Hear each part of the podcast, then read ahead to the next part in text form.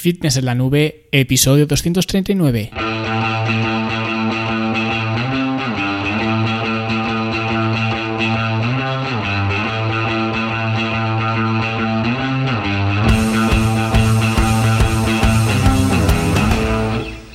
Bienvenidos a todos un viernes más aquí a vuestro podcast A Fitness en la Nube, donde hablamos de fitness, de nutrición, de entrenamiento y donde cada viernes, cada semana os traigo las técnicas, consejos, estrategias, trucos y como lo queráis llamar para que construyáis un mejor físico y tengáis un estilo de vida más activo y más saludable.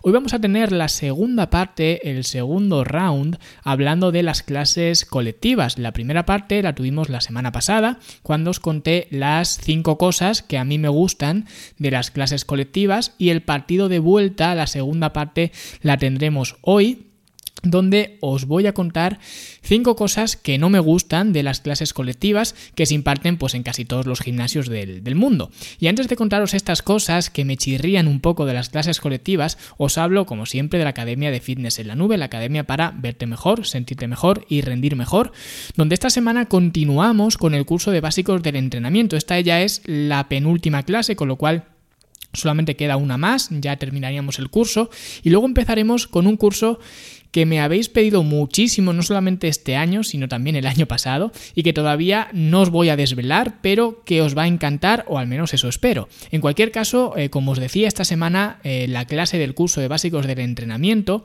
ha sido una clase dedicada a la respiración. Una materia que puede ser un tanto absurda porque todo el mundo sabe respirar, si no, no me estaríais escuchando. Pero a la hora de levantar pesas, la coordinación de la respiración es muy importante hasta el punto de que como no lo hagas correctamente, puedes acabar con una falta de oxígeno, con hipoxia, para que veáis la importancia que tiene y además seguro que nadie os lo ha explicado nunca. Bueno, pues en la academia es lo que hacemos, ¿no? Yo os enseño lo que no os han explicado nunca, no solo para que tengáis un mejor rendimiento, sino también para que entrenéis de forma más segura. Y para eso la respiración es súper importante y en la clase os lo explico. De hecho, si os gusta la clase, ¿vale? Dejádmelo abajo en, bueno, en la clase, pues debajo tenéis para poner comentarios.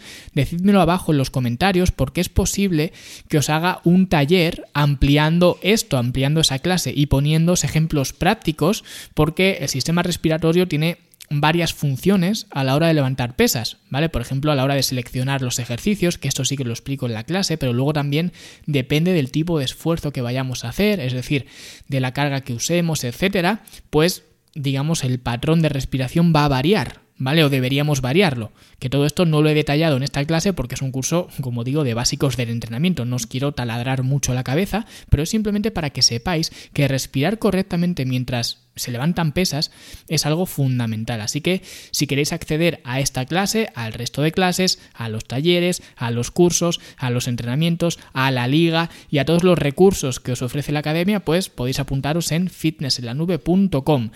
Y la otra cosa, antes de empezar con el tema de las clases colectivas, como ya os dije, que ya os lo avancé en unos episodios anteriores, estoy subiendo algunos vídeos a YouTube, ¿vale? Especialmente vídeos que me sirvan para que visualmente podáis comprender las cosas mejor que por audio, ¿vale? Así que esta semana os he subido un vídeo hablando de la controvertida rueda abdominal. Y digo controvertida porque en el episodio que hice del podcast hablando de los 5 accesorios útiles y 5 inútiles para tu gimnasio, pues coloqué la rueda abdominal en el apartado de accesorios inútiles. Y mucha gente se me echó al cuello diciendo que cómo podía hacer eso, que ese es el mejor ejercicio para entrenar el abdomen, que volviera a estudiar biomecánica, incluso me dijo alguno, que muchos entrenadores dicen que es el mejor ejercicio, y en fin, una serie de cosas eh, que de las que la gente habla mucho, digamos, pero argumenta poco, porque mucha gente puso el grito en el cielo, pero nadie supo decir absolutamente nada en contra o nada que contraargumentara lo que había dicho yo. Nadie, simplemente quejarse y ya está, ¿no? Que es lo que suele pasar, especialmente aquí en España, ¿no? Y como digo, es lo que suele pasar, que a la gente le gusta mucho un ejercicio o lleva incluso años haciendo ese ejercicio y si alguien le dice de repente que ese ejercicio no solo no es el mejor como él creía o como ella creía, sino que además tiene muchos más contras que beneficios, la gente enseguida sale a la defensiva porque sienten que les estoy atacando a ellos. Pero eso no es cierto, ¿vale? Creo que además se demuestra mucha madurez cuando tienes una mentalidad de mejorar y de incluso reconocer que estabas equivocado. Yo lo hago muchas veces, aunque parezca que no, que muchas veces hay gente que se piensa que yo soy como un ser superior o algo, pero no, yo de hecho lo reconozco muchas veces. De hecho, en mi casa y en el vídeo os muestro una rueda abdominal, porque yo era un ejercicio que hacía pensando como mucha gente piensa que es el mejor ejercicio para el abdomen, porque lo escuchaba desde todos sitios, por eso me compré la rueda abdominal. Y en el podcast justamente os digo que no os la compréis por los argumentos que os di, porque cuando entendí este tipo de cosas, conforme yo me voy formando, voy estudiando, voy aprendiendo, pues lógicamente hay cosas y hay opiniones que tengo que ir cambiando. Esta es una de ellas, ¿vale? Por eso digo que no tengo ningún problema en reconocer que en este caso pues no era lo más adecuado, al igual que otros ejercicios que antes sí que hacía muchísimo, como el remo al mentón, ¿vale? Que antes lo hacía y ahora no lo hago, el press de banca y como esos muchos más. Yo no tengo problema en, aprender, pero hay mucha gente que está tan ligada emocionalmente a los ejercicios, que les gusta tanto hacerlos, que no son capaces de ver más allá. Y en ese vídeo que os he subido a, a YouTube, os enseño los tres argumentos que tengo para decir que la rueda abdominal no es el mejor ejercicio en absoluto para trabajar el abdomen. Y espero que ahí que lo explico con la pizarra y con un dibujo muy feo, por cierto, porque yo dibujo muy mal, pero al menos espero que os quede más claro que simplemente por audio, porque a mí realmente me da igual que hagáis ese ejercicio o no. Yo no me quiero quedar por encima de nadie, pero si queréis hacerlo, por lo menos que sepáis lo que estáis haciendo y que no os vuelvan a camelar, sea quien sea, sea un entrenador, sea un influencer, sea el cachitas del gimnasio diciendo que X ejercicio me da igual, en este caso la rueda abdominal, pero el ejercicio que sea es el mejor ejercicio sin decir el por qué. Y hasta ahora, la rueda abdominal era uno de esos ejercicios que la gente veneraba, pero que nadie en realidad sabía decir por qué. ¿Vale? Así que ya tenéis el, vídeo en mi canal de YouTube. El canal es Luis Carballo, ¿vale? Como mi nombre, básicamente. Y si os gusta el vídeo, eh, pues eh, ya digo, si dejáis ese like y digamos tengo la respuesta de que os gusta, porque este vídeo lo he hecho un poco más en, respuesta y un poco más encabronado que otra cosa. Pero si os gusta este tipo de vídeos, pues lo mismo me animo a hacer otros eh, vídeos destapando otros ejercicios que de nuevo la gente por algún motivo venera, pero cuando los analizas desde una perspectiva pragmática, te das cuenta de que no se merecen esa veneración, ¿vale? Y bueno, ahora sí vamos a lo que hemos venido, que es hablar de las clases colectivas. Y en este caso de las cinco cosas que no me gustan de las clases colectivas. Y la primera cosa que no me gusta de las clases colectivas y que me parece fundamental es que no hay progresión. Y esto ya lo vimos en el episodio anterior, donde os contaba que la variedad el que cada día se haga una cosa nueva era una espada de doble filo, porque por un lado a la gente le encanta, para no aburrirse y estar entretenidos y demás, pero al mismo tiempo con eso te cargas totalmente la progresión, porque nadie se hace bueno en algo si no lo repite constantemente. Es como si hoy te pones a, a tocar la guitarra, mañana tocar la flauta, pasado a tocar el violín, y sí, todos son instrumentos musicales, sabrás de música, de leer partituras y seguro que tienen puntos en común, pero no te vas a hacer bueno en ninguno si cada día tocas uno distinto. Pues esto es igual, si quieres progresar en algo, lo tienes que repetir hasta que te salgan callos, y en este caso literalmente. Así que el hecho de no aburrirte me parece un buen gancho comercial, pero me parece muy mala práctica si realmente estás en esa clase colectiva porque piensas que eso te va a ayudar a cambiar tu físico, porque no lo va a hacer, o al menos lo hará de una forma muy, muy ineficiente. ¿Vale? Y otro de los problemas que tengo con las clases colectivas es que el gancho más extendido para que te apuntes es el sudor. Es decir, una clase colectiva en la que sudes más automáticamente es mejor. Evidentemente, pues quitando el yoga o yo qué sé, o los bailes de salón, o ese tipo de, clases, que ojo con el, yoga, que depende de cómo se dé la clase, también vas a sudar. Pero me estoy refiriendo a que cuando una persona de a pie, como tú y yo, vamos a un gimnasio a informarnos, y lo sé porque he estado en muchos, la conversación es un poco así. La persona llega, te pide información, el recepcionista o el entrenador o el que esté en el mostrador te da un folleto, la persona se pone a mirar el folleto por encima, pero no entiende una mierda de lo que pone porque ve nombres como Body Pump, Gap, Aerodance, Step, Ciclo Indoor y un montón de nombres que no sabes lo que significan si no estás metido, digamos, dentro del, mundo este de los gimnasios. Incluso yo muchas veces no sé en qué consisten las clases porque como cada día hay cosas nuevas y los nombres pues son como son, pero el caso es que como la persona no lo entiende, te dice, mira, yo quiero una clase que me ayude a quemar grasa, porque tengo grasa aquí, aquí, aquí, y la señora o el señor se te pone a mostrarte dónde tiene la grasa que quiere perder. Y entonces el entrenador te recomienda una clase. Habitualmente suele ser la clase de CrossFit de hacendado que se da ahora en todos los gimnasios, ¿no? Que se suele llamar entrenamiento eh, funcional, metabox, no sé qué. Vale, tiene mil nombres, pero al final, como digo, es CrossFit de hacendado. Y te dice, pues yo te recomiendo esta clase porque aquí se quema un montón. Y lo que el monitor llama quemar un montón, a lo que se refiere es que vas a salir chorreando de sudor. Y no me extraña porque cuando la persona prueba esa clase, y efectivamente sale empapada en sudor, dice, ah, pues sí que tenía razón el monitor, se quema un montón. Y así es como se emplea la sudoración, que es un simple mecanismo de termorregulación, con la eficacia de la clase colectiva. Y eso es lo que está mal, ¿vale? Lógicamente, a ver, está mal la pregunta de la persona cuando dice que lo que busca en una clase colectiva es que se queme mucha grasa, porque todos sabemos que el factor más importante en cuanto a la quema de grasa no es tanto el ejercicio físico, sino más bien la ingesta de energía, ¿vale? Por tanto, la alimentación. Pero es normal que esa persona no lo sepa, ¿vale? Es, ya digo, totalmente normal. Lo que no es normal es que la persona que hay detrás del mostrador no se lo aclare y le siga el juego recomendándole una clase, que por otro lado es lo que la persona quiere escuchar. Pero es que así es como no se hace una industria mejor. Y yo al menos lo que busco es eso, lo que busco es que esta industria sea mejor. Y lo sé de primera mano porque yo he estado detrás del, eh, del, mostrador.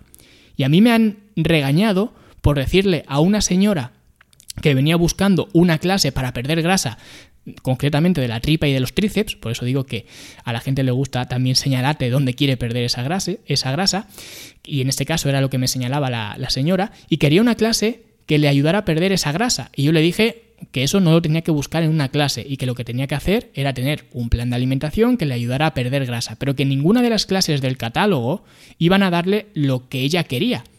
Y que si se quería apuntar a una clase, que se apuntara a la que más le gustara y no lo hiciera porque en una se queme más grasa que en otra porque eso realmente era una tontería, ¿no? Y me han regañado por decir eso y no seguirle el juego. Porque lo que yo tenía que haber hecho, supuestamente, es lo que he dicho antes, recomendarle una clase que sea muy dinámica, donde se sude mucho para que la señora tenga la tranquilidad de que el tiempo que va al gimnasio está eh, quemando mucha, mucha grasa. Por eso sé de lo que hablo, y es un inconveniente monumental de las clases colectivas, o más bien, no de las clases, sino de cómo se venden las eh, clases colectivas. Luego el tercer inconveniente es que en toda clase colectiva hay dos personas que no les va a servir para nada esa clase colectiva. Porque tú cuando tienes una clase colectiva, lógicamente tienes un grupo y como monitor tienes que ajustar la intensidad y la capacidad a ese grupo que tienes. Pero siempre habrá el que mejor condición física tenga, que la intensidad que tú metas en la clase no sea suficiente para él o para ella, y la persona que menos condición física tenga será una intensidad excesiva de la que no se pueda recuperar. Con lo cual, para una persona será un estímulo muy pequeño y para otra persona será un estímulo gigantesco del que, como digo, no se podrá recuperar y por tanto no podrá progresar ni generar adaptaciones porque te vas a acabar quemando. Por eso también los que veis más patosos en las clases colectivas, los que se ponen rojos como tomates, ¿vale? Que se ponen a sudar hasta por las orejas y acaban que no se pueden ni mover, son los primeros que abandonan. ¿Vale? Primero porque a nadie le gusta sentirse inútil dentro de un grupo, pero esto es algo más psicológico, pero luego también a nivel físico no puedes soportar esa tortura constantemente. Por tanto, a pesar de que la progresión en una clase colectiva pues es la que es, porque ya hemos visto que lo que prima es la variedad y hacer cosas nuevas siempre, con lo cual ya la mayor parte de la progresión te la cargas, pero es que si luego le añades que los outliers, que son los valores atípicos que se dirían en, estadística, tampoco van a conseguir progresar, pues eh, no sé, esto es como una clase de matemáticas. Tú tienes un grupo de personas y adaptas la clase al grueso de ese grupo, a la media de conocimientos que tienen. Pero si tienes a un cerebrito que va muy por delante de lo que se imparte en la clase y tienes a un pobre chico que todavía no sabe ni sumar, pues el cerebrito no sacará nada de esa clase porque se aburrirá y el que no sabe sumar pues tampoco sacará nada porque le sonará todo a chino y será todo muy abrumador. Pues esto es lo que ocurre con las clases grupales, a no ser que el grupo esté muy bien dividido por condición física y haya un grupo de principiantes, un grupo de intermedios, un grupo de avanzados, que aún así seguirían existiendo estos outliers, ¿vale? Porque eh, seguirían existiendo, pero no sería tan descarado, ¿vale? Pero así no es como funcionan la mayoría de clases colectivas, porque además es muy difícil cuadrar en horarios a distintas personas y que encima esas personas tengan la misma condición física más o menos, ¿vale? Con lo cual, ya digo, hay mucha discrepancia entre lo que la clase te ofrece y lo que tú como individuo puedes dar. Y ese es, como digo, otro problema que, tienen. Luego también otro problema que tienen, y esto realmente no es que sea un problema porque tampoco se le puede pedir que lo tengan, pero si tenemos en, si tenemos en cuenta que la mayoría de la gente que se apunta al gimnasio y dentro del gimnasio a las clases colectivas se apuntan porque quieren mejorar su físico, quieren verse mejor frente al espejo, y lo único que hacen es un par de clases colectivas, sean de lo que sean, eh, pues obviamente eso es mejor que nada. Pero hacer, como digo, un par de clases a la semana, sin tener un plan más allá de esas clases, no te va a ayudar prácticamente en nada a mejorar tu físico. Y como digo, esto también le ocurre a la sala de pesas. Tú vas a entrenar, terminas y ahí acaba todo. Sin embargo, en la sala de pesas, por lo general, la gente suele tener algo más claro, bien que la alimentación es un factor importante para rendir bien en la sala de pesas, pero la gente que va a clases colectivas lo toma como una actividad, no sé, extraescolar, como un niño, ¿no? Y no ven la necesidad de modificar su conducta en su día a día para rendir mejor en esa clase colectiva, ¿vale? Espero no haber estado liándome mucho, pero es un poco lo que quiero dejar claro. Por eso la gente no mejora nunca con las clases colectivas, porque lo que tú hagas durante una hora al día no va a compensar nunca lo que hagas las otras 23. Y si no tienes claro esto, nunca vas a mejorar tu físico, hagas pilates o hagas pesas o hagas lo que sea. Pero ya digo, con las pesas suele estar más normalizado el tema de la alimentación, incluso la importancia del descanso, ¿vale? Pero aún así, es como la gente que tiene un entrenador personal, que está contigo durante una hora, un par de veces a la semana o tres, y el resto del tiempo pues te deja tu aire. Que hay algunos que lo hacen y otros no, otros están más encima, otros te llevan un poquito más el seguimiento, lo que sea, pero sin cambiar tus hábitos dentro de tu día a día, no vas a conseguir nada. Por eso yo creé una academia, porque no solo quería darte los entrenamientos, quería darte las herramientas para que consiguieras cambiar tu estilo de vida, no solamente durante una hora que vas a entrenar, sino durante las otras 23. Yo quería, digamos, acompañarte durante todo el proceso, no solamente, como digo, una hora. Y aún así hay gente, incluso dentro de la academia, que no lo valora y que lo único que quiere son los entrenamientos. Tú dame los entrenamientos y ya está. Y yo, hombre, agradecido de que estén en la academia, claro, pero también convencido de que como no le presten atención al resto de aspectos con los que soy muy pesado dentro de la academia, incluso en el podcast y en otros contenidos, no le van a poder sacar partido a los entrenamientos. Y esto es así. Y por eso es un problema que tienen las clases colectivas, que si tú vas a spinning martes y jueves de 6 a 7, normalmente no te vas a preparar para poder rendir en esa clase, simplemente te presentas y ya está. Mientras que en un entrenamiento de pesas, como ahí sí que hay progresión, o al menos debería haberla, ¿vale? Y siempre tienes que ir entrenando cada vez más y más duro, sabes que como no cumplas fuera del gimnasio, tampoco vas a poder cumplir dentro. ¿Vale? Con lo cual, este sería otro problema de las clases eh, colectivas, que ya digo, no sería un problema tan eh, ligado con las clases colectivas, pero sí que, ah, digamos, en la sala de pesas es más normal encontrarnos lo contrario. ¿Vale? Y ya por último, el último problema que tienen las clases colectivas, o algunas al menos, es la supremacía del movimiento frente a los músculos. Que esto en sí no es malo, de hecho hay muchos entrenadores que se dedican a lo que es entrenamiento funcional. ¿Vale? Pero entrenamiento funcional de verdad, no las tonterías que se ven ahora en los gimnasios. Gente como Paul Check, Juan Carlos Santana, ¿vale? Son gente que se centran más en el movimiento que en el músculo en cuestión. Y de hecho lo sé por, por primera mano también, porque yo estoy certificado por, por el ISP eh, de Juan Carlos Santana, ¿vale? Con lo cual, digamos que yo soy a instructor fitness o algo así, creo que se llama el título o lo que sea, ¿no? Pero lo que quiero decir con esto es que sé un poco cómo funcionan, ¿vale? Los, métodos que tienen. Y como digo, esto no es malo, no estoy diciendo que sea malo, por eso digo que, y quiero recalcarlo, que no estoy diciendo que centrarse en el movimiento frente al músculo sea malo. El problema es cuando tienes un grupo de 10 o de 15 personas y les dices, por ejemplo, que hagan una sentadilla con su peso corporal, ¿vale? Y no ves ni una sentadilla igual algo que en parte es lógico porque cada uno tiene su morfología, pero ves aberraciones y el monitor, por no parar la clase, sigue contando. Si dice, venga, vamos a hacer 15 sentadillas, aunque tú estés haciendo una sentadilla que no se parezca en nada a una sentadilla, si lo haces 15 veces has cumplido. Es decir, mientras llegues del punto A al punto B es suficiente. Y en parte es lógico porque no vas a detener la clase cada dos por tres para enseñar a cada uno cómo se hace el ejercicio, especialmente las clases que van acompañadas o que los movimientos se realizan al ritmo de la música, ¿vale? Que son mucho más dinámicas y lógicamente la música no te va a esperar. Porque además, este es otro problema de tener tanta variedad. que encima si no sabes hacer los ejercicios y haces un ejercicio hoy y hasta dentro de dos semanas no lo vuelves a hacer, pues qué posibilidades hay de aprender la técnica de algo que haces de Pascuas a Ramos, ¿no?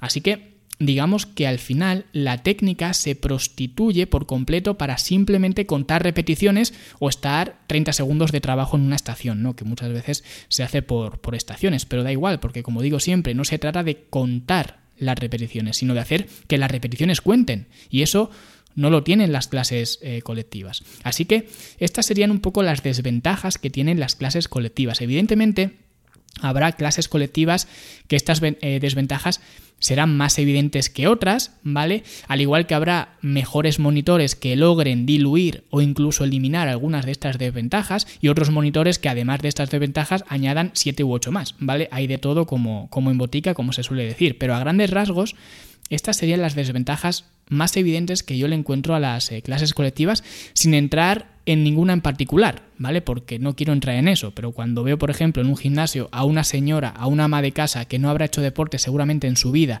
y veo que en la clase de CrossFit de Hacendado le están enseñando a hacer un movimiento olímpico, aunque sea con mancuernas, me da igual, a mí me entran los siete males. No porque le están enseñando a hacer algo, sino porque una persona sin coordinación ninguna, hacer este tipo de cosas las veo totalmente innecesarias, ¿vale? Pero supongo que es lo que se vende ahora.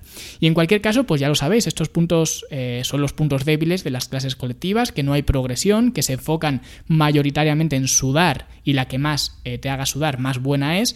Eh, también otro punto negativo serían los outliers, que no van a obtener nada de esa clase. Tampoco hay un plan para seguir fuera del gimnasio y muchas veces se sacrifica la técnica por conseguir el movimiento. Pero como ya os dije la semana pasada, no estoy diciendo que las clases sean malas ni mucho menos. De hecho, la semana pasada os expliqué las cosas buenas que, tenían, pero es un poco para que veáis las dos caras de la moneda y que al final, como yo le aconsejé a esa señora hace ya muchos años, ¿vale? Aunque me ganara una bronca que también os digo, me la pasé por el forro, ¿vale? Porque lo volvería a hacer, escoged la clase que más os guste, si es que os gusta alguna. Pero no lo hagáis por los beneficios, porque al final, a nivel físico, todas ellas tienen los mismos beneficios.